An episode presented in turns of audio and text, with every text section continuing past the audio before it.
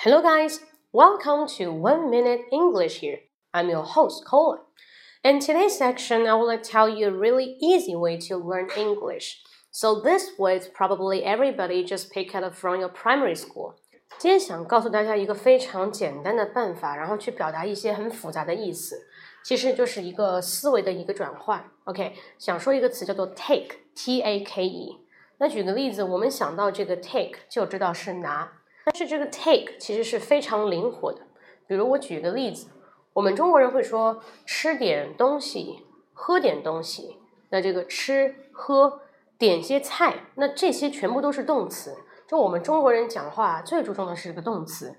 But American native speaker，呃，some English country speakers，一些国外的人呢，他们会觉得他们在乎的不是这个动作，而是这个状态。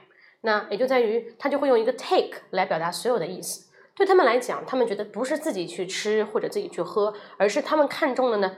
他们的落脚点是在于他们吃的那个东西。比方说吃饭，这个饭是一个碗吧，它的东西啊，这个分量慢慢的减下去啊，在做减法了，东西慢慢的变少，等于你把它拿走了，对不对？你把它拿到了你的胃里，那拿到了你的肚子里面去，这种感觉，那这个东西是视角不同。我们是从我出发啊，从我这个角度出发，但是呢。